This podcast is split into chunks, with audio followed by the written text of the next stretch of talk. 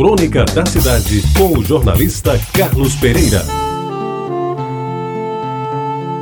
Amigos ouvintes da Tabajara, Reginaldo era um representante comercial. Cabia naquela época visitar consultórios médicos a fim de mostrar os novos lançamentos dos laboratórios farmacêuticos, distribuir amostras grátis com doutores e ganhar um percentual sobre a massa que comprasse.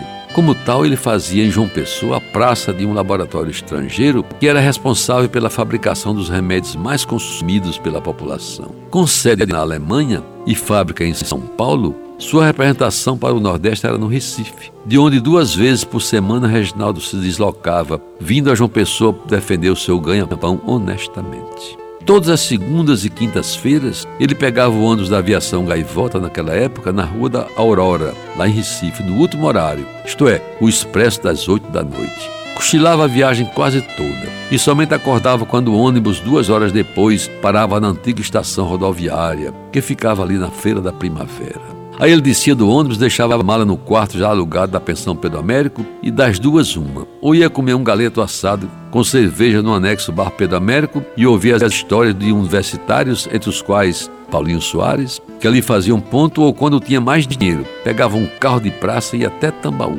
tomar uma sopa de cabeça de peixe no Elite Bar. Ele trabalhava nas terças e na quarta-feira voltava para Recife pegando o ônibus da Bonfim, que saía às seis da manhã, e às oito horas já prestava contas ao chefe de suas atividades na capital paraibana. O mesmo ritual era cumprido religiosamente nas quintas e sextas-feiras, sendo que nas noites das quintas a ocupação do nosso Reginaldo era bem mais excitante. Lhes conto por quê. Naquele ano, o Cine Teatro Brasil, que ficava na Praça Aristides Lobo, vizinho ao então cartório Damásio Franca, apresentava um programa inédito e quase revolucionário, que despertava o maior interesse do público masculino adulto. Era a exibição em horário especial às quintas-feiras, depois das 10 da noite, de filmes considerados científicos, com cenas de sexo explícito para gáudio dos voyeurs e outros espectadores que, meio constrangidos, compravam os ingressos e entravam rapidamente no cinema para se esconder dos olhos de algumas madames que se postavam na vizinhança para identificar os sem vergonha que iam ver aquelas sujeiras. Pois bem, meus amigos, numa dessas noites, Reginaldo desceu apressado do ônibus da gaivota, correu para o Cinema Brasil, comprou o ingresso e já dentro do cinema, meio surpreendido,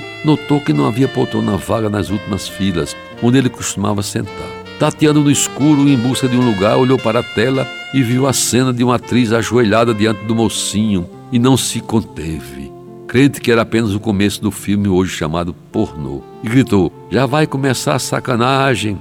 Tira logo esta roupa, mulher, que é para ficar nua para a gente ver. Meus amigos, Reginaldo só teve tempo de terminar a frase. As luzes se acenderam, os assistentes se voltaram furiosos para ele, que estupefacto constatou que a maioria dos que ali estavam eram mulheres, bem vestidas, todas com ar triste, algumas com lenços e a enxugar-lhes as lágrimas. Pois bem, entre um empurrão e outro, com o bração forte de Duval Balbino, que era da Rádio Patrulha naquele tempo, envolvendo seu frágil pescoço, Reginaldo foi posto no olho da rua, e saiu às pressas em direção ao bar Pedro Américo, não sem antes de ouvir o porteiro dizer, um tanto aflito e pesaroso: Seu Reginaldo, me desculpe, pelo amor de Deus, eu esqueci de lhe avisar que a programação de hoje mudou. Atendendo a insistentes pedidos, exibimos em sessão dupla A Dama das Camélias. Você ouviu Crônica da Cidade, com o jornalista Carlos Pereira.